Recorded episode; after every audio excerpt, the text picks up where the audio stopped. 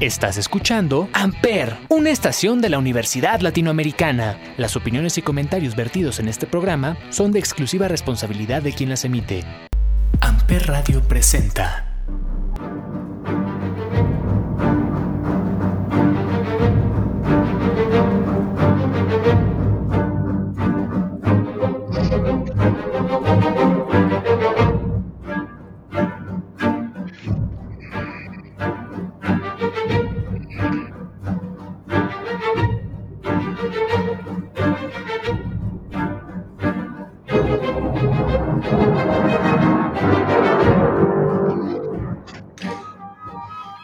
Hola a todos, bienvenidos un jueves más a este podcast llamado 35 milímetros a través de Amper Radio de la Universidad Latinoamericana y como todos los jueves nos acompaña Olivier. Olivier, ¿qué tal? ¿Cómo estás?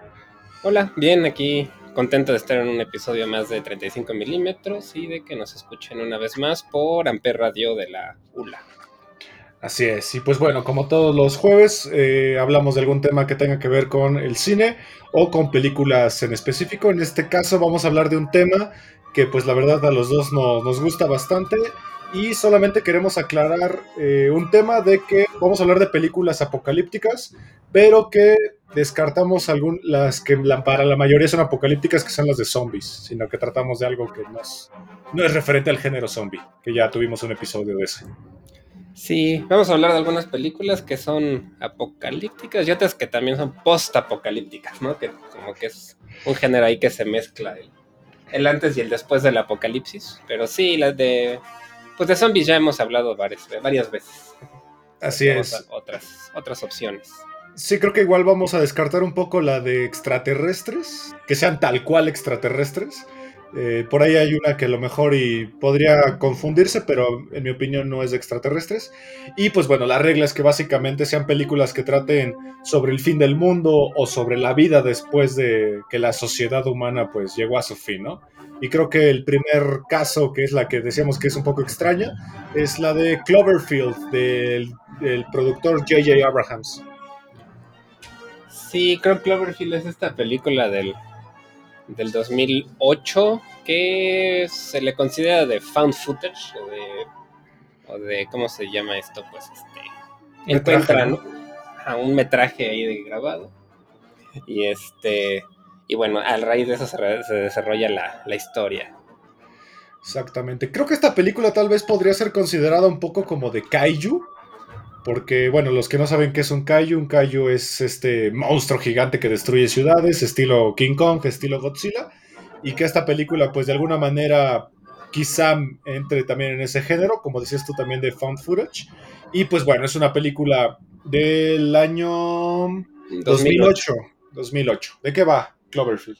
Es una película que empieza bastante normal en la despedida de una persona que se va a ir a vivir a Japón, a otro país, y sus amigos y su novia le organizan una, una despedida. Y mientras están ellos en, la, en esta fiesta, pues empiezan a, explotar cosas en Nueva York, ¿no? Y, bueno, ellos tienen que empezar a, a, huir de estas explosiones y de estos acontecimientos raros que están sucediendo en la ciudad y bueno, por ahí también están buscándose entre el grupo de amigos cuando, cuando ya están en la calle, ¿no? Se, empiezan a buscar entre ellos, especialmente la novia de, del chico que sí iba a ir a Japón. Sí, que están como medio peleados, ¿no? Y que, que tienen ahí como una situación amorosa rara. Eh, la película presenta una dinámica muy interesante que rompe un poco el molde de la idea de los kaiju, ya que el monstruo se ve solamente por pedazos entre los edificios y entre la cámara loca, y que realmente el monstruo lo vemos casi casi en los últimos cinco minutos de la película. Sí, sí, se ve, se un poquito y casi todo está hecho a través de cosas que pasan, ¿no? O sea, una de las secuencias más famosas yo creo es que le cae la cabeza de la Estatua de Libertad, ¿no? De pronto la ven volar y cae ahí en la calle y hay una, una gran explosión, empiezan a explotar edificios, pero sí, el, monstruo se ve poco, pero cuando se ven son monstruos gigantescos, ¿no? Son enormes, Así es. Y que de hecho también tiene una cierta dinámica como de infección, porque de hecho los mismos monstruos como que infectan a los seres humanos y hay un campo incluso de de como de aislamiento, de cuarentena para los infectados y tenemos como estos pequeños monstruos que salen de, del grandote, ¿no? Que al parecer es una hembra que pues se reproduce. Ajá, hay de estos monstruos chiquitos y luego empiezan, se ven ya los más grandes que sí son pues gigantescos, ¿no? De, de tamaño de edificios. Así es. Lo que se me hace interesante es que viene de un manga japonés que se llama Cloverfield Kishin, que son cuatro episodios y que pues de ahí fue como inspirada la historia, pero ahí es más centrada en un estudiante de secundaria que pues de alguna manera tiene una conexión con este monstruo, solo que aquí pues no hay nada de eso, aquí pues es el monstruo contra la humanidad, básicamente. Sí, realmente es eso y bueno, el, estilo found footage y también un poco de survival movie de estas personas tratando de sobrevivir a esta invasión de pues no se sabe exactamente, ¿no? No te explican a fondo nada de lo que está sucediendo. Podrían parecer extraterrestres, podrían ser monstruos como los kaiju, quién, sabe. Así es. Eh, algo que me parece muy... A mí algo que no me gustó tanto, digo, la película me parece buena, pero no me gustó tanto el que fuera en Nueva York. Como que a mí ya se me hace un cliché muy, muy bobo. Ya muy, muy hasteado. Pues sí puede ser que sea ya demasiado, ¿no? Digo, ya es una, una ciudad que, que, hemos visto muchísimas veces en el cine, pero pues como es de las ciudades más importantes del mundo y en Estados Unidos, pues no se salen mucho de sus propias ciudades. Sí. Pero sí, la verdad es una película que es porque uno la asocia con J.J. Abrams, pero el director es Matt Reeves, que es el que ¿Sí? está dirigiendo, o ya acabó, me parece, de dirigir la última de Batman. Ah, cierto, Batman. sí, es cierto, es de Matt Reeves. Ajá, y él está dirigiendo. Que también él hizo la de la secuela, si no me equivoco, y empezó con las de El planeta de los simios, la, la nueva eh, saga. Desde son sí, de él. Sí, es cierto, él también fue de los que hizo el... Y la verdad le quedaron bien, bueno, a mí me, ¿Sí? me, me gustan esas del planeta de los simios, se me hacen bastante buenas. Y sí, la verdad es una película entretenida, palomera. Podría ser un blockbuster también porque tiene efectos especiales bastante grandes pero la verdad tiene esa parte, ¿no? La, lo que la diferencia es un poco esto del, del found footage y que trata de, de, monstruos o de este tipo de animales y no es un desastre natural. Exacto. Eh, algo que también es curioso es que es como la primer, es como el primer hit de J.J. Abrahams cuando sale de Lost. Exacto. Y que a partir de aquí ya empieza con todas las. la tercera saga de Star Wars y con toda esta producción, ¿no? Que él, que él, como que le gusta producir estas películas más orientadas como a los efectos especiales y a la ciencia ficción. Sí, también recuerdo que tuvo una campaña de publicidad bastante grande, ¿no? Porque justamente acabó Lost y empezaron a poner como páginas web ahí con clips de lo de la, de la película, pistas, me acuerdo que ponían y era sí, como, sí, sí. como que tuvo una campaña de marketing muy misteriosa que también le ayudó mucho a, a tener éxito la película. Exacto. Eh, tiene dos secuelas. Eh, la primera es Cloverfield. Eh, Lane. Ten Cloverfield Lane, ¿es correcto? Que pues ya como que cambia un poquito la idea. En realidad no son. No me parece que estén como tan unidas. La que me parece que está más unida es la tercera, que es Cloverfield Paradox, que se desarrolla en el espacio y que pues se supone que abren un portal, que pues se entiende que pues por ahí salen estos eh, monstruos. Pero la segunda, pues que también podría entrar un poquito en End of the World o Apocalipsis. Eh, pues a mí la verdad no, no me gustó nada. Se me hace una película muy desesperante. A mí sí me gustó, pero sí es cierto que es muy diferente, porque toda transcurre en un búnker realmente. Una chica que, que la aceptan en un búnker que puso un señor para pues, precisamente esconderse de lo que estaba sucediendo y bueno, todo transcurre realmente en este búnker. Sí. sí. Sale de lo de la primera. John Goodman es el que te decía. Es John Goodman. John Goodman. Y que, bueno, la 2, lo interesante es que el guion es de, de Damien Chazelle, que es el que dirigió La La Land y Whiplash. Cierto, ese es un buen, un buen dato. Que sí. también se sale de lo que él ha hecho. Sí, bastante. Uh -huh. Y pues bueno, esta es Cloverfield. De ahí nos vamos a ir con una película un poquito más independiente y con, creo, en mi opinión, tiene nulos efectos especiales. Se llama The Road. Es una película del 2009 dirigida por John, no sé cómo se pronuncia, Hillcoat. Hillcoat. Y que. Hillcoat. Y que es una de mis películas favoritas porque está uno de mis actores favoritos, que es Vigo Mortensen. Sí, esta es una película, pues sí, como dices, ¿no? De que se ve que no tiene un presupuesto tan grande, tiene pocos efectos especiales y es muy interesante. A mí también me, me parece una buena película porque es casi todo el tiempo entre los dos personajes, ¿no? Realmente. Sí, de ahí tenemos. Mortensen y su hijo. De ahí tenemos flashazos de Charlize Theron que ella es la esposa, y pues la historia transcurre en un mundo totalmente apocalíptico en el cual un papá, su hijo y su esposa pues se enteran de que algo, algo pasó en el mundo, se da a entender que es como una especie de temblor o cataclismo muy fuerte, y pues la gente poco a poco se va muriendo, entonces pues la esposa... Eh, ellos tienen que tomar la decisión si suicidarse o pues seguir con vida, pero lo interesante es que la esposa está embarazada. Entonces, pues ella tiene que tomar la decisión de, suicidarse junto a su eh, feto y pues el papá no quiere, entonces pues deciden vivir y pues se da a entender que la, la esposa sí se suicida y ellos tienen que pues básicamente sobrevivir. Es una película de supervivencia.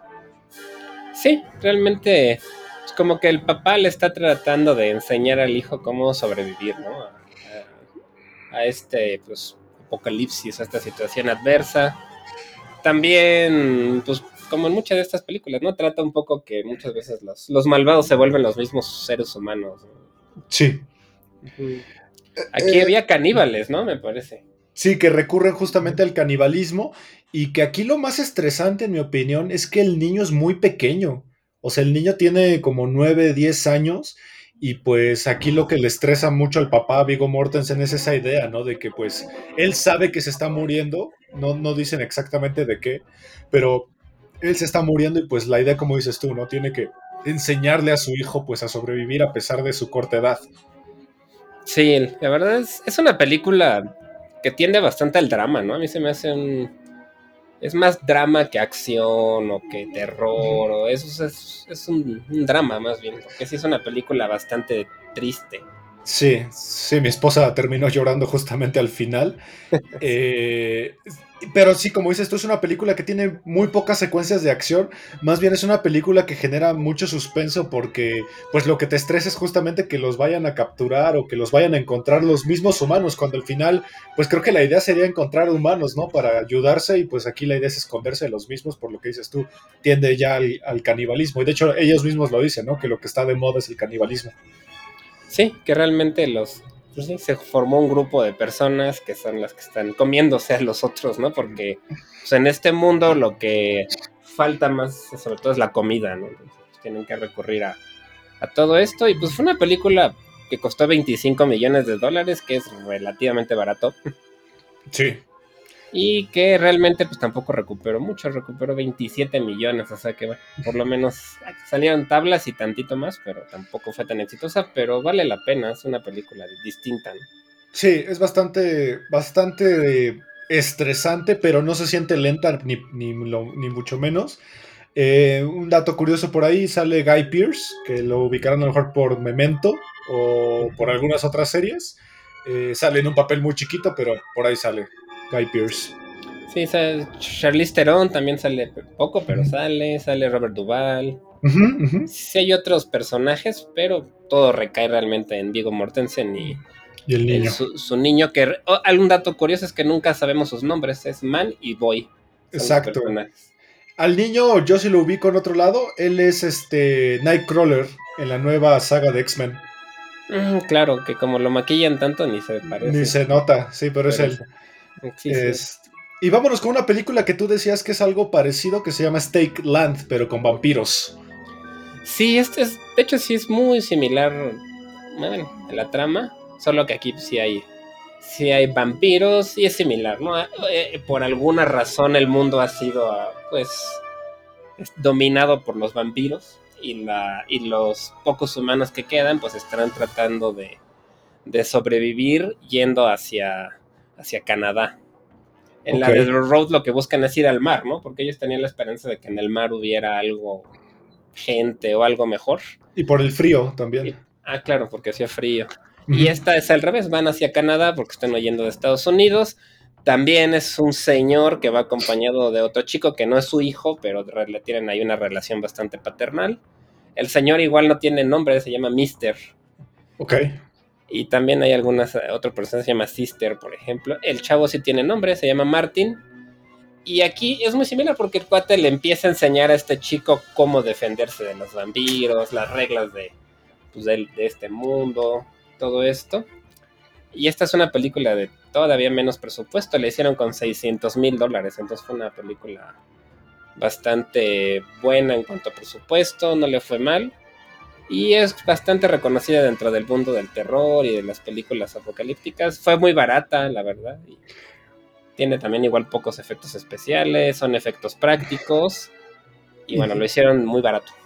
Y ahí no estoy muy seguro si Wikipedia tiene un dato errado, porque dice que el presupuesto es de 650 mil dólares, pero recaudó 33. 33 millones. Ha de estar mal. Bueno, lo, pues, no estoy seguro de esa, pero sí sé que le fue mucho mejor de lo que ellos pensaban. En IMDB dice que, recaudó 405 mil dólares. Quién sabe si está bien o no. A lo mejor está raro. Y aparte dura muy poquito, ¿no? Dura 98 minutos. Sí, es una película corta que se va rápido. Sí, aquí también hay dos grupos, ¿no? Los que, el grupo de los vampiros, el grupo de los humanos malos, porque también hay humanos malos, y el grupo de estos supervivientes que tratan de llegar a Canadá si les gustan los vampiros, les gusta un poco la acción y películas que también es, tiende mucho hacia el drama también. Y sí está un poco en la vena de The Road, aunque esta es más fantasiosa porque hay vampiros. ¿Pero hay más acción en esta comparada con The Road? Un poco, sí. Sí, aquí sí matan un par de vampiros, los está buscando el vampiro malo y así, pero tampoco es que sea una película de tipo Underworld o cosas así, de mucha acción. Es bastante contenida. Ok, de acuerdo.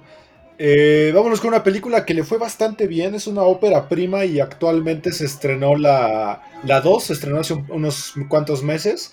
Eh, estamos hablando de A Quiet Place o Un lugar en silencio de John Krasinski, que lo ubicarán por The Office, que se estrenó en el 2014.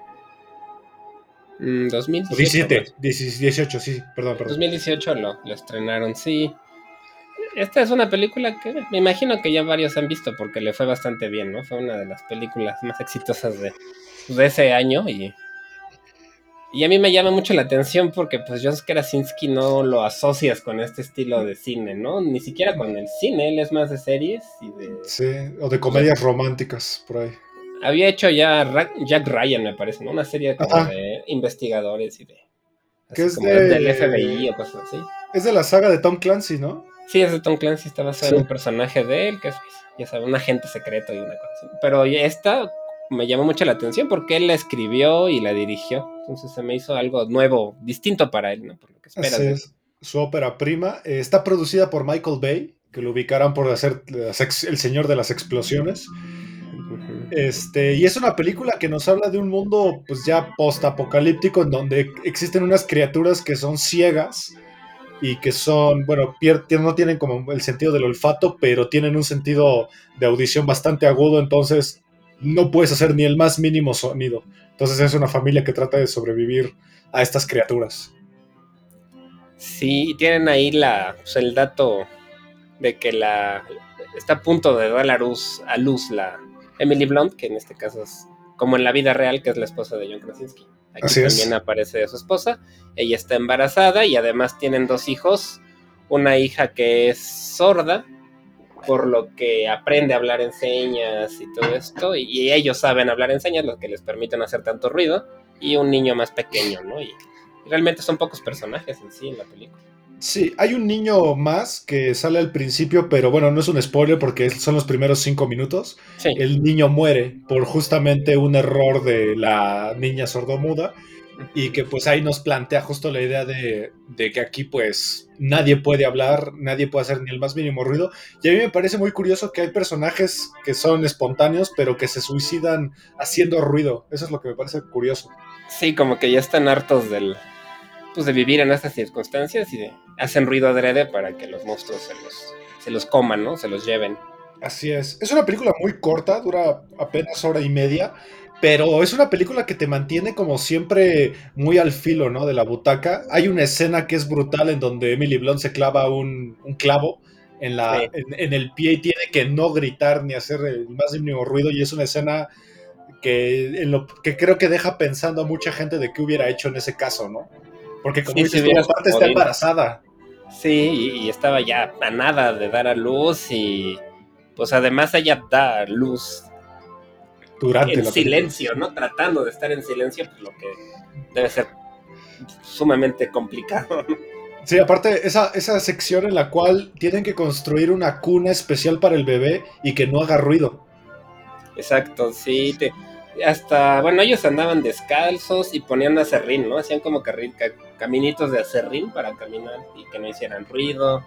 Aprenden a ir a una, como una cascada, ¿no? Donde el ruido del agua los, les permitía hablar sin que los escucharan. Está, a mí lo que más me gustó de esta película es el uso del sonido, porque me pareció excelente. O sea, realmente aquí todo depende del- de los ruidos que escuchas, de los ruidos que ellos hacen, de los ruidos del silencio y del ruido. Entonces, siento que en cuanto a diseño sonoro está increíble. Sí, aparte es una película que pues el 80% de la película está en silencio. Exacto. De hecho, los diálogos son totalmente mínimos, solamente son susurros a lo más. Y este, lo interesante es que le fue tan bien que la secuela creo que también le ha ido muy bien. La, la secuela se estrenó el 28 de mayo de este año y, y le fue muy bien y también la dirige John Krasinski. Sí, esta secuela iba a salir desde el año pasado, pero pues por lo del COVID se, se atrasó un año. Y sí, la, la verdad yo ya la vi y me gustó. No tanto como la primera. Aquí- a mí lo que me gusta es que aquí ya te explican un poquito más de lo que pasó, de dónde vienen los monstruos, un poco más del contexto de ellos antes de que sucediera la tragedia. Pero a mí se me hizo más como un capítulo de una serie, como que yo sentí que no tuvo una estructura muy cerrada. Yo creo que también porque quieren hacer la tercera, me imagino. Sí. Pero la sentí más como un capítulo de serie, una buena serie, que una película. ¿no? Pero, pero, pero está buena, también vale la pena. Sí, vayan a eh, véanla, está en Netflix, si no me equivoco, o en Amazon Prime. Y vale mucho la pena, por lo menos la uno que yo ya la vi, vale mucho la pena. Es una película que propone algo muy distinto a lo que es el terror de como de monstruos. Sí, porque realmente esa, eso de que no puedan hacer ruido, siento que sí le da un, algo muy especial que no es tan explotado en el, en el cine, ¿no? El suspenso a través del sonido está bastante Exacto. Bueno, vámonos con una que es este más, ¿qué podría ser? Más cómica, que se llama Buscando un amigo para el fin del mundo, que es de, un gran actor de comedia que es Steve Carell, y es una película del 2012. Sí, esta es una película, pues que se sale un poquito de lo que estaba uno acostumbrado en la época de ver a Steve Carell, porque él estaba, pues, venía de The Office, que es una serie que hasta la fecha sigue siendo muy exitosa, comedias como Virgen a los 40, cosas de ese estilo, ¿no? Así es. Y, a- y aquí sí tiene, es una dramedy, le llaman, ¿no? Que es como mezcla de drama con comedia, tiene momentos muy chistosos, momentos muy de drama, y algunos hasta dicen que es una rom-com o una comedia romántica, ¿no? Porque tiene elementos de, pues de varios géneros. Así es, es una película que nos habla de un asteroide que va a destruir la Tierra y que con esto terminaría el mundo. Entonces Steve Carell eh, lo, abandona su, lo abandona su esposa y él decide, pues como última voluntad, buscar a su exnovia de, de la secundaria, creo, ¿no? Es de la secundaria prepa, como el que él considera que fue el amor de su vida, ¿no? Realmente. Exactamente, y pues la idea es buscar eso hasta que se enteran que pues el asteroide va a caer un poco más pronto Rápido. de lo que querían. Sí, aquí un dato curioso es que la que sale de actriz de su esposa, que es Nancy Carell, es realmente su esposa, es la es su esposa en la vida real y es una actriz que también salió un par de en Office y todo, y aquí sale como su esposa que lo deja, porque lo chistoso para mí esta película es que pues como la gente ya sabe que va, va a acabar el mundo, pues tiene como una semana de que todo le vale y, el- y, y ver lo que hacen, ¿no? Unos se juntan con la familia, otros se ponen a salir con cuanta persona encuentran, otros se ponen a robar cosas, o sea, cómo la gente actúa en esta circunstancia, ¿no? Y en este caso su esposa le dijo como que ya estaba harta de estar casado con él y lo deja y le dice yo no voy a pasar mis últimos días en la tierra contigo. y lo deja solo al pobre. Y es Sí. cuando él decide buscar a esta pareja. Pero realmente es la relación de la película es con Kira Knightley, que, que es su vecina, que también pues, se la topa ahí y decide, ella le dice, pues yo quiero, hace mucho que no veo a mi familia, quisiera verlos, y él le dice, pues yo quiero buscar a esta chica, pues ¿por qué no viajamos juntos, tú con tus papás, yo con, a ver si la encuentro? Y bueno, ahí van entablando una relación. Así es, es una película bastante divertida que también creo que tiene muchos elementos que te deja pensando, ¿no? Como, ¿qué haría yo el último día de, la, de mi vida o en mis últimos momentos? Y que, pues bueno, al final creo que te deja un sabor como que la, esposa es eh, muy maldita, pero creo que tiene un poco de sentido, ¿no? O sea, si no eres feliz y ya vas a estar tus últimos días, pues creo que se vale, ¿no? Ese abandono. Pues sí, la verdad, supongo que sí es una película que a mí me parece muy existencialista, porque a pesar de que es cómica, sí toma, toca temas más serios como la soledad, las parejas que no están juntas una con la otra, cómo la gente pues, reacciona ante el saber que van a morir pronto. Sí, creo que me recordó mucho una película que vimos ya en un episodio pasado de filosofía, que es Melancolía. Es como una versión graciosa de Melancolía. Sí, algo muy parecido, solo que sí, un tono muchísimo más relajado que Melancolía. Sí, es una película a la que no le fue muy bien. En Rotten Tomatoes tiene 55% y que ahí la crítica es que está muy bien actuada, es, es divertida, pero el problema es que cambia muy rápido de tono y como que ya no pierde un poco el sentido si es cómica, si es seria y que el final pues decepciona bastante. A mí no me decepciona tanto. A mí. No, a mí me gustó mucho, la verdad me gustó. Yo creo que porque me gustan ese estilo de historias bastante existencialistas. Y Steve Carell a mí me cae muy bien, se me hace muy buen actor. Aunque sí es cómica, no es el papel absurdo que muchos están acostumbrados a verle, sino es algo más serio. Siento un poco como Adam Sandler y otras películas como Drunk Punch Love, que también es un papel distinto, aunque dentro de la misma vena. Se me hace muy del tono que también es de Steve Carell que se llama Loco y Estúpido Amor, que es como comedia, pero al mismo tiempo tiene una especie de drama ahí muy entrañable, ¿no? Sí, es algo más o menos de ese estilo. Estaba, a mí me gustó. también para, para pasar un buen rato, dura poco tiempo. Y está, está dirigida por Lorenz Cafaria, que es una, directora que, pues, que ha hecho hizo una película que tuvo cierto éxito con esta Jennifer Lopez que se llama Hostler. Sí, cierto. Es lo más, de lo más reciente que ha hecho ella. Así es, y pues bueno, vámonos con una que es comedia pura ahorita que estamos escuchando a los Backstreet Boys, porque justamente, los Backstreet Boys aparecen en esta película al final y no hay nada que me pueda hacer más feliz. Es una película que se llama This is the End. Es una película del 2013 totalmente estúpida. Es la película más absurda que hay posiblemente dentro de las películas comerciales, en mi opinión. Una película que tiene un elenco de, de pura gente estúpida, la verdad. sí. Sí, es, es This is the ¿no? Esta película del 2013, que es una película también, pues, apocalíptica, con este grupo de actores que, pues, son amigos, ¿no? Se ve que que son un grupo de amigos que se juntan y hacen proyectos. A mí la verdad esto me da la impresión de que fue un, un proyecto para echar relajo entre ellos. tenemos un rato que hacemos, vamos a hacer algo divertido entre nosotros y le salió esto. ¿no?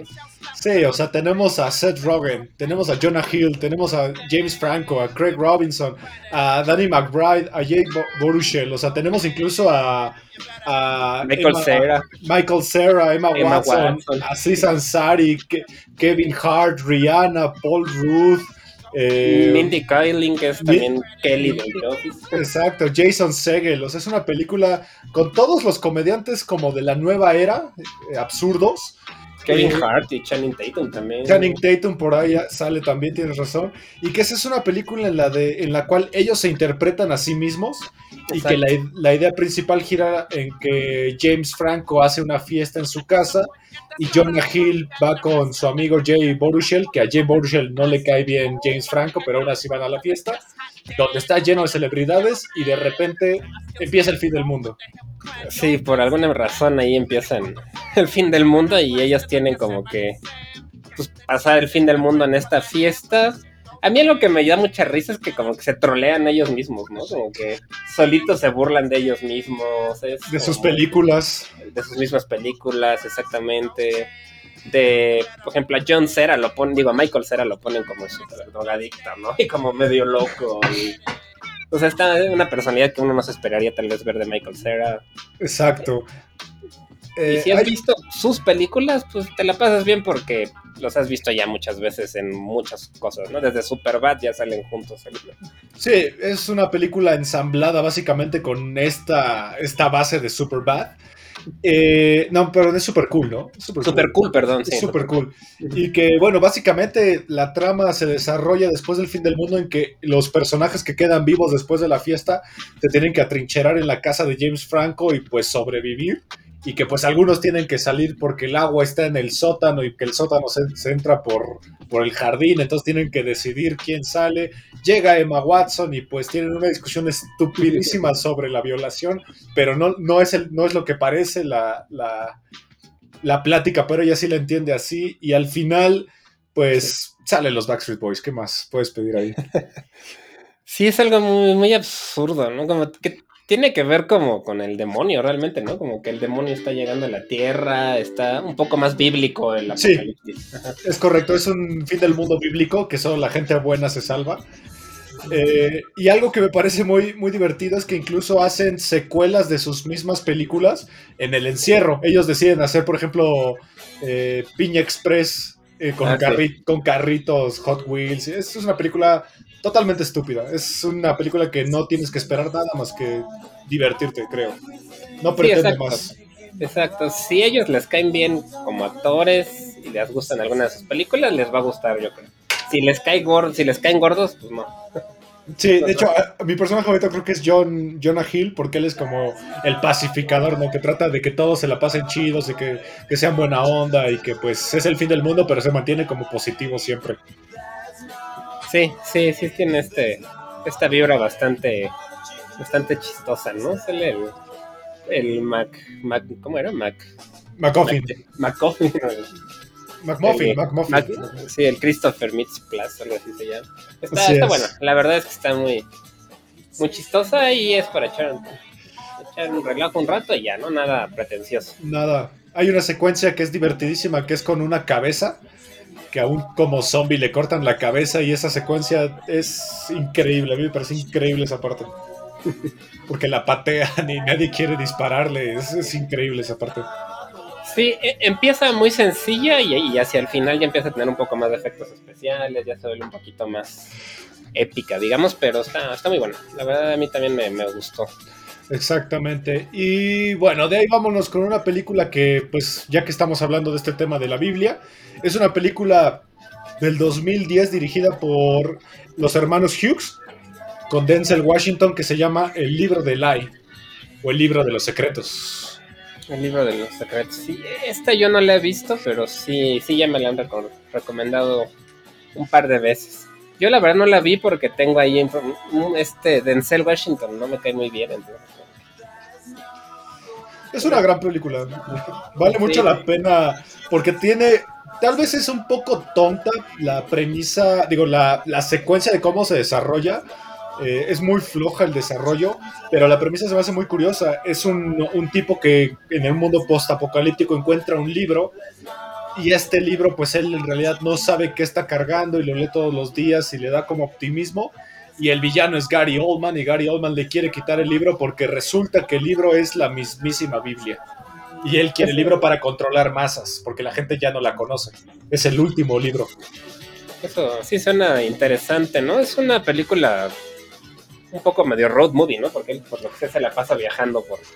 Es Estados Unidos, me imagino, ¿no? Ya Sí. post- post-apocalíptico. Es correcto. Eh, Sale Mila Kunis, ¿no? Es lo que está bien. Sale También. Mila Kunis, es correcto. Y pues la película es básicamente la casa de Gary Oldman contra Denzel Washington. Pero la película flojea mucho porque al final eh, como que se siente muy pobre el desarrollo. Denzel Washington a mí como que aquí ya me parece un actor que ya no está como para películas de acción. Se me hace como que su época fue en los 80s y 90s. Y yo amo y respeto mucho a Gary Oldman, pero aquí yo lo siento como un villano muy flojo. Como que solo es como, como dices tú, no es malo de Malolandia, nada más. Sí, yo, yo siento que Gary Oldman luego hace papeles nomás por como por dinero, ¿no? A los que no les echa tantas ganas y hay otros que sí le gustan y le echa todo el kilos kilos ahí, ¿no? Porque es muy buen actor, pero sí no siempre es es el mejor actor en todas sus películas. Ahora que decías de Denzel Washington de acción, no sé si has visto, se llama The Equalizer, que a mí sí me hace buena, esa la vi. Es tipo Taken, John Wick, de ese estilo. Ok. Pero esta también tiene muy buenas escenas de acción y es del 2014, entonces todavía más o menos la, la arma. Sí, de, de hecho tú y yo discutimos de una película que, de él que es reciente que se llama Secretos, Pequeños Secretos, algo así. Eh, se las recomendamos también, es de, de... ¿Cómo se llama este chico? Freddie Mercury, este... Rami Malek. Malek, exactamente, y sale también este Jared Leto, está bastante buena, y ahí Denzel Washington todavía como que tiene esos tintes policíacos, pero esta película, en mi opinión, es un poquito floja, lo que me gusta a mí es la premisa, y también sale uno de mis actores favoritos que ya es viejo, que es Malcolm McDowell, que seguro lo ubicaron por la naranja mecánica, es Alex. Cierto, sí. La verdad suena bastante interesante y sí, esa premisa de estar protegiendo a un libro está interesante. Sale Tom Waits, por lo que veo también. Sí, sale Tom Waits. Y bueno, vámonos con otra que es también tiene un tinte más cómico. Estamos hablando de una película de este dúo que pues ya, ya es bastante entrañable, que es Simon Pegg y Nick Frost. Una película llamada Bienvenidos al fin del mundo o Una noche en el fin del mundo del 2013. Sí, de hecho esta es una película que salió el mismo año que, que la de This is the End, que la que, vamos a hablar, de la que acabamos de hablar también. Entonces ahí hubo ahí varias comparaciones entre las dos películas, pero parece que fue coincidencia, o sea que no se quisieron copiar ni nada, sino que fue, fue coincidencia que salieron el mismo año. Esta es una película dirigida por Ed, Edgar Wright, que es pues el director que ha hecho este, Shaun of the Dead, Hot Fuzz, Scott Pilgrim, Baby Driver. Es un buen director y ya ha trabajado mucho con Simon Pegg y su amigo, que es Nick Frost. Frost. Uh -huh. Esta yo no la he visto, vi, la vi mucho anunciada, pero como que no, nunca la volví a ver, nunca la vi, perdón, porque como que yo dejé de verlos a ellos con Paul. Creo que fue la última película que vi de ellos. Pues eh, yo es, no, no, recuerdo que otra haya visto más reciente de ellos, creo que no hay ya, ¿no? Porque Simon Pegg ya se fue a hacer Misión Imposible y otras cosas. Exacto. Pero esta va muy en la vena de Shaun of the Dead, de Hot Fuzz, de todas estas. Es comedia pues, de situación absurda. Y en este caso es un grupo de amigos que, ingleses obviamente, que regresan al pueblo donde nacieron, a la ciudad donde nacieron, a realizar algo que le llaman pub crawl, que es como visitar todos los pubs de una ciudad en una misma noche y tratar okay. de llegar hasta el final sin terminar pues con congestión alcohólica o algo así. ¿no? okay. Como tomar en todos los bares durante toda la noche, como para pues, presumir que lo lograste, ¿no? Digamos. Entonces regresan y el último bar, porque ellos hablan que en la prepa, me parece, cuando eran chicos, lo intentaron y no lograron y se queda, no lo lograron y se quedaron antes del último bar que se llama The World's End, o el okay. fin del mundo. Y bueno, aquí coincide que empiezan a llegar una serie de individuos que parecen ser extraterrestres o algo parecido, que empiezan a, o sea, a empezar a conquistar a todo el mundo, a todo, bueno, el pueblo, empiezan en el pueblo y este, y para que se salve, digamos, esta, este pueblo, tienen que llegar a este último bar ellos. Entonces son puras situaciones absurdas de este, tipos tomando, haciendo tonterías en los bares, platicando. Es una bot movie, como la llaman, ¿no? De amigos pero que tiene este tinte ahí medio apocalíptico y está muy chistosa porque ellos pues se van poniendo borrachos durante conforme pasa la película, ¿no? Entonces hasta van haciendo cada vez se les nota más lo o sea, está muy chistosa la verdad. Lo que estaba viendo es que es la última parte de la trilogía de, de ¿cómo se llama? De estos de este dúo, porque la primera es Shaun of the Dead, luego Hot Fuzz y con esta terminan. Sí, justo como que le quisieron dar un cierre a, pues, a, ese, a ese, estilo de... Que es la, la, trilogía del corneto. Exacto. ¿Y si sale, Sal, sale es, el corneto? Sí, sí, por ahí lo, por ahí lo, lo mencionan, sí. Sale Martin Freeman, que es un actor inglés también muy conocido. Sale ¿Sí? Rosamund Pike, que últimamente le ha ido bien. Uh, yo solo ubico ahí a Martin Freeman por Bilbo. Rosamund Pike es la de Gone Girl. Y la ah, que okay, okay, hace ya, poco ya. la. No, ¿cómo se llamaba? La que este, estafaba a adultos mayores. Sí, ya, ya, ya, ya lo ubiqué, lo ubiqué, ok. Es ella. Sí, pues bueno, creo que deberían ver la trilogía porque la verdad las dos pasadas son increíbles. Hot Fuzz es bellísima y Shaun of the Dead es de las mejores películas de zombie en mi opinión que hay. Sí, a mí también me gustan mucho. Siento que hacen muy buena mancuerna Simon Pegg y Nick Frost.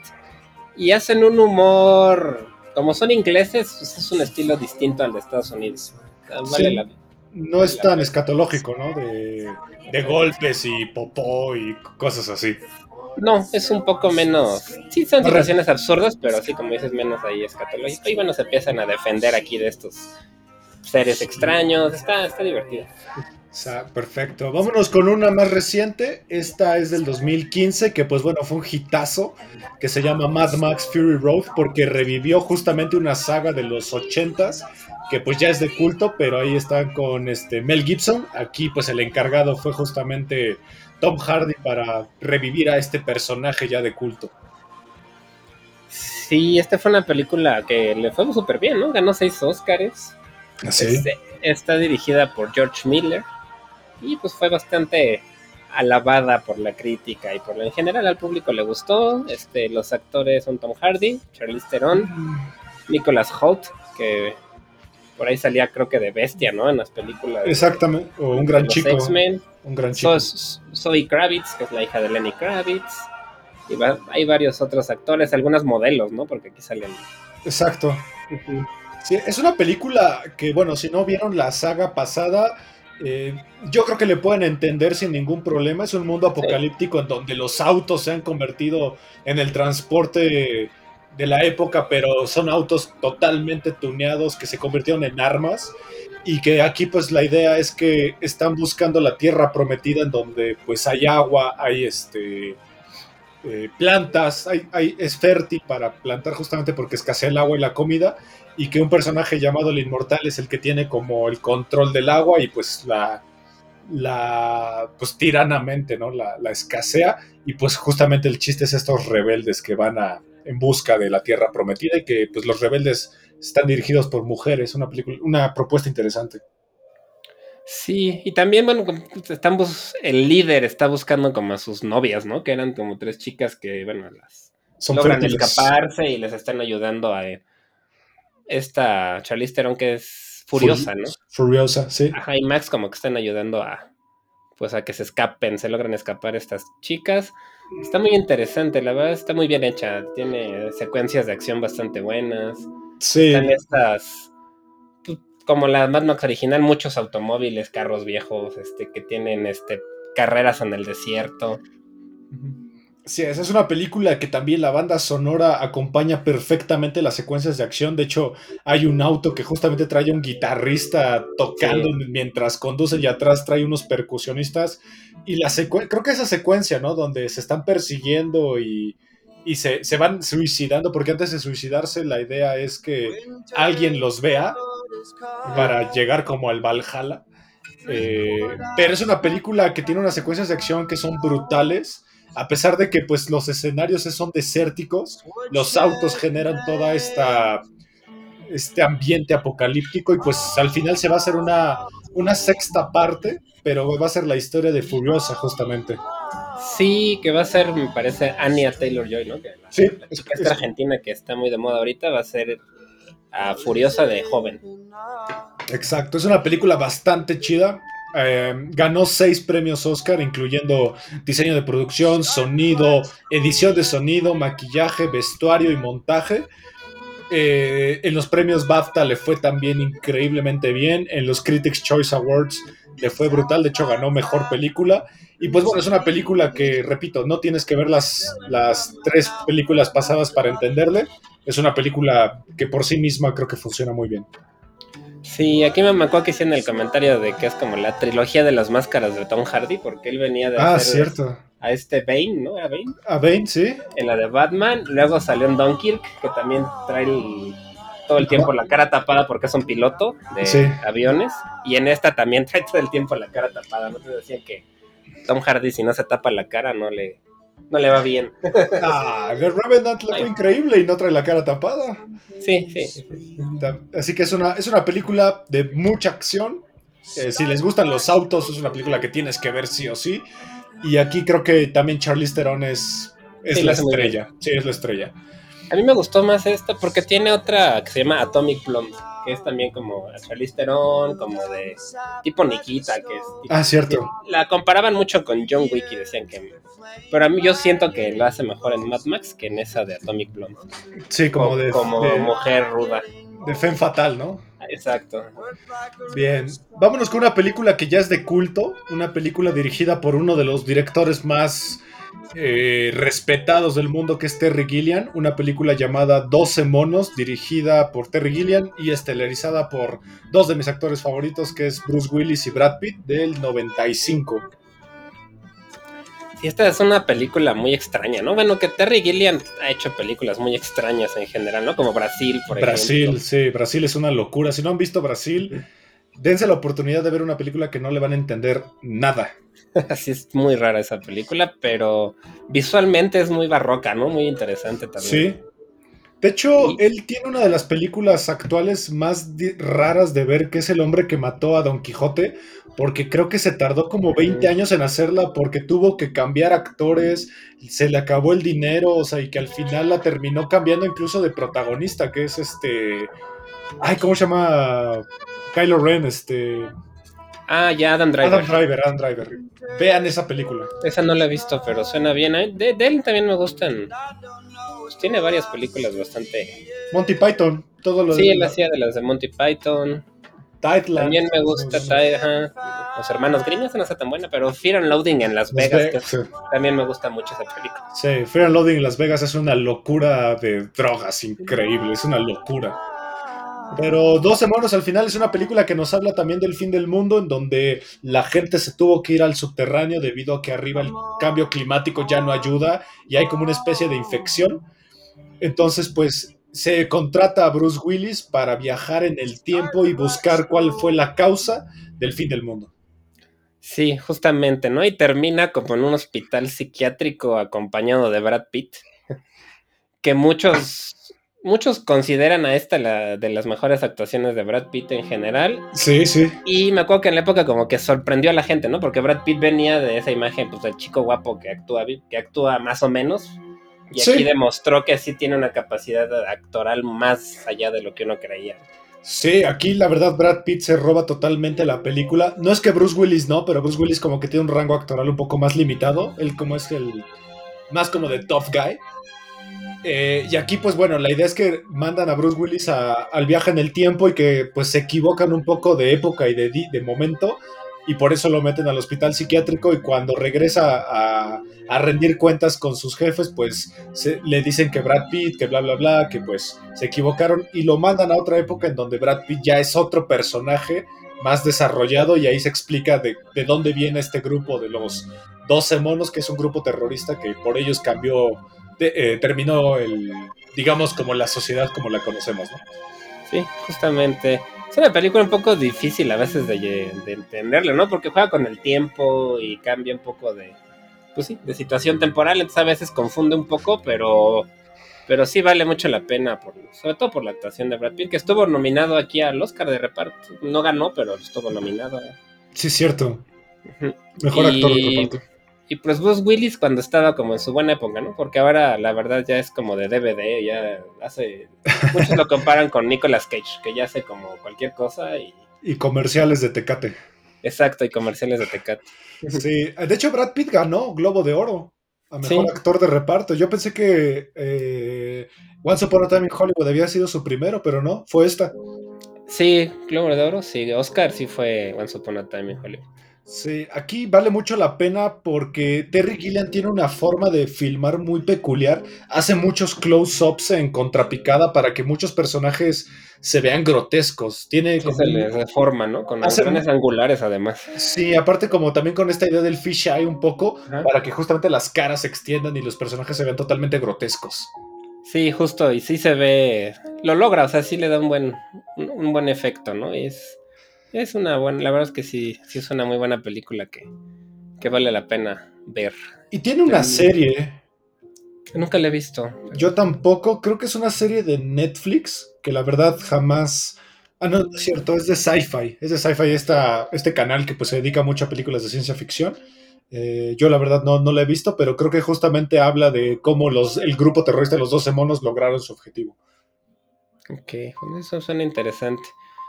Según yo también hay alguna novela gráfica o algo, no estoy muy seguro. Eh, no estoy muy seguro si más bien está adaptada. Sí, debe ser una adaptación. porque basada, basada, en un cortometraje que se llama La Yete. con razón. Pues, Rara, a veces un poco confusa, pero vale la pena. Sí, creo que es una peli que hay que ponerle atención. Como que cada. Es, que el problema creo que es Brad Pitt. Brad Pitt, como que tiene un, un, personaje que él es un enfermo mental y que por lo mismo parece que todo lo que dice no tiene sentido, pero de hecho todos los argumentos de Brad Pitt son el argumento central de la película. Exacto, sí. Y, también siento que demostró un poco que es bueno como para la comedia, ¿no? Porque su papel es bueno, pero también da risa, o sea, es chistoso. Es exagerado, es muy exagerado, sí. Y bueno, vámonos con una serie que es bastante reciente, se estrenó justamente este año, el 4 de junio. Una serie que viene de una de las novelas gráficas más importantes de un... Eh, no es cierto, no es de Neil Gaiman, estoy viendo que es de Jeff Lemire pero creo que Neil, Gaiman por ahí tuvo algo que ver. Es que la, pues, eh, la, publicaron en Vertigo, ¿no? sí, creo que sí. Era por ahí de los productores, algo así. Sí, estamos hablando de Sweet Tooth, que es una que tú recomiendas mucho. Sí, yo acabo de terminar de ver la primera temporada en Netflix y la verdad me sorprendió. Yo cuando la. O sea, sabía que estaba basada en un cómic de DC, pero como que decían, de seguro va a ser algo un poco como muy infantil, pensé yo que iba a ser. Parece. no, la verdad, o sea, sí la puede ver un niño sin problemas, pero siento que está muy bien hecha. Me, me, está gustando que aquí cuenta la historia de igual un mundo posapocalíptico que va un poquito de la mano con lo del COVID y eso, porque hay un virus que empieza pues, a matar a, la, a muchísimas personas en el mundo, con la característica de que este virus también hace que los niños empiecen a nacer mezclados con animales, híbridos con mezcla con otros animales, ¿no? Entonces el protagonista es un híbrido entre humano y venado. Tiene cuernos, tiene sus orejitas, su colita. Y hay varios otros, ¿no? Hay algunos topos, hay este, perros, hay uno que es un puerco, hay varios este, niños cruzados con animales. Y pues este niño lo que está tratando es de encontrar a su madre, este, sin que lo maten, porque también hay un grupo de seres humanos otra vez que ah, se, encargan de cazar a estos niños porque piensan que ellos son los culpables de este virus y de pues, lo que sucedió en la Tierra. Exacto, asocian a los híbridos justamente con la causa del virus y pues la idea es cazarlos. Eh, ahorita que contabas la premisa, pues de hecho la novela gráfica yo la tengo y sí es bastante similar, no le cambiaron creo que nada. Eh, está producida por Robert Downey Jr. Sí, eso es algo un dato ahí curioso. Y tiene ocho episodios, es lo que estoy viendo, ¿no? Es corta. es cortita, parece que sí va a haber una segunda temporada. Ah, pero son 16. Ah. Episode Guide son 16, pero este parece que es que están contando la segunda temporada, o sea, son ah, ok, ok. 8 y 8. Ok, ok. Entonces, pues por lo menos una nueva temporada sí va, sí va a haber. Perfecto. Sí, es una película, es una serie, perdón, que tal vez el tema apocalíptico es un poco más fantasioso. Aquí lo llevan totalmente a, la fantasía y al drama, porque bueno, la, por lo menos la novela gráfica es muy dramática por la idea esta de que Goss es el niño, ¿no? Goss está, está buscando a su madre y pues esta idea de que los humanos pues son terribles, ¿no? Pues sí, y además él pues es un niño muy inocente, ¿no? Porque estaba, estuvo encerrado mucho tiempo porque su papá lo estaba protegiendo para que no lo encontraran. Y pues no conocía nada del mundo, entonces es muy inocente, ¿no? El, personaje. Sí, es, véanla, esta está en Netflix. Eh, la primera temporada, al parecer, porque digo, yo en la lista de Netflix solo veo que hay ocho. Sí, sí, la segunda no sé cuándo salga, yo me imagino que el año que entra tal vez, pero sí está ya en, en, por lo menos se sabe que sí va a haber una segunda temporada y yo creo que si les gustan fantasía, aventura, está padre. Perfecto. Y vámonos con una, para cerrar con una de animación, una película que tal vez no se entienda como apocalíptica, pero sí tiene estos tintes, que es una de las películas de Pixar tal vez más reconocidas, ya que pues también tiene su merecido premio Oscar, que es Wally. Sí, esta es una película que a mí me gustó mucho cuando la vi por primera vez. Me, se me hace una película que sí es de Pixar, sí es para niños, pero igual que muchas de Pixar tienen un mensaje bastante profundo, ¿no? Una crítica, yo creo que a la sociedad. Así es, nos habla de un mundo, una tierra en donde se convirtió en el basurero del mundo, de la, de la humanidad. Entonces la humanidad se fue a vivir a una estación espacial gigante en donde curiosamente todos son obesos y los seres humanos se dejaron de preocupar como por la naturaleza, incluso por su mismo físico y pues básicamente viven en unas sillas voladoras que pues les hacen todo, ¿no? Y que pues bueno, mandan a un pequeño robot a la Tierra pues a recoger basura, a reciclarla y se encuentra con justamente una, una planta y que él, nunca había visto una, entonces pues la idea es justamente proteger esta planta y se enamora de un robot pues más moderno que él, ¿no? Eve, ¿no? Eve, exactamente. Que él, que él se la pasa. Es una película que a mí me gusta mucho porque casi toda es prácticamente muda, porque no hablan. Hay una cucarachita también por ahí, ¿no? Sí, sí, sí. Que también es amiga de Wally. Y tiene no sé cuántos minutos sean, pero por lo menos media hora que es casi muda, sí, ¿no? O sea, no, hay diálogos, casi todas son las acciones de Wally con, con, con, sus, con sus amigos del basurero. Sí, y a pesar de que Wally es un personaje que tal vez físicamente parece que es torpe, tiene una, especie de animación muy curiosa que usan eh, un principio de la animación que se llama Squash and Stretch y lo aprovechan mucho con Wally porque justamente a pesar de lo torpe que se ve, tiene unos movimientos tan, tan divertidos que la verdad es una película que tiene la característica de que te vuelves empático con una máquina que tiene que sus expresiones en realidad son mínimas, solo tiene ojos. Sí, solo se le mueven un poquito los ojos y pues las garritas, ¿no? Las manos y, y ya. Y pues camina, ¿no? A mí me recuerda mucho el diseño de este robot, una, no sé si alguna vez la viste, una película que se llama Cortocircuito. Uh, claro, claro. Es como de los ochentas, creo. O antes, a mí me parece que es hasta setentera, pero sí, es un robot torpe, torpe caja. Me parece que se parece un poco a Wally. Sí, sí, sí, sí, cierto, tienes toda la razón. Ahí también hay otro robot famoso que sale en la película que es este HAL 9000 de Odisea en el espacio. solamente que aquí lo convierten en el villano principal de la película. Parece que los villanos son los humanos. Sí, de hecho. Y pues es esta crítica a la sociedad sedentaria, ¿no? Que pues o sea, sí hay muchos seres humanos que somos así, que estamos todo el día sentados en una silla y que pues no llegamos al extremo de que la silla nos prepare todo, pero pues igual en algún momento. Sí, o sea, de verdad es una crítica a un futuro que no se ve tan, lejano. Tan lejano. Eh, dato curioso, es la película con más nominaciones al Oscar de Pixar o de Disney después de La Bella y la Bestia. Ah, no, no, sabía ese dato. Y sí ganó, ¿no? Ganó mejor película sí, ganó. animada. Sí, sí ganó. Y otro dato curioso es que la canción de los créditos está hecha por el grandioso Peter Gabriel. Mm, muy bien, sí. Yo me imagino que ya la mayoría la debe haber visto, pero si no la han visto, sí. A mí se me hace muy tierna también la película. Sí, y es triste, ¿no? O sea, a mí me parece una película triste. Parece que no, pero incluso es curioso cómo pueden crear una relación amorosa entre dos robots. Que, ni siquiera hablan. Que no tienen expresiones como tal realmente. Sí, sí, es cierto. Sí, porque de hecho Eve tiene como más expresiones porque ella tiene como una, un display en la cara y se le ven un poquito más de expresiones, pero aún así es, e, ella sí está un poquito más saturada, más limitada en cuanto a movimientos, ¿no? Sí. Ella es Igual como es como más humano, digamos, ¿no? Su forma de comportarse.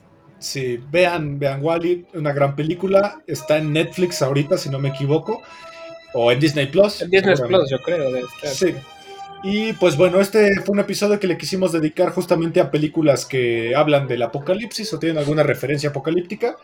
Eh, gracias por escucharnos una vez más aquí en 35 milímetros todos los jueves por Amper Radio de la Universidad Latinoamericana. Y Olivier, gracias por acompañarnos otro jueves.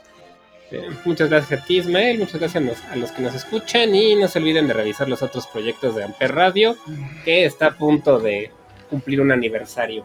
Así es, estamos cerca de nuestro primer aniversario y pues aprovechamos para agradecer a toda la gente que pues nos ha estado escuchando durante este año. Sí, muchas gracias y sigan checando los proyectos de Amper Radio del Aula. Así es, hasta la próxima. Chao. Hasta la próxima.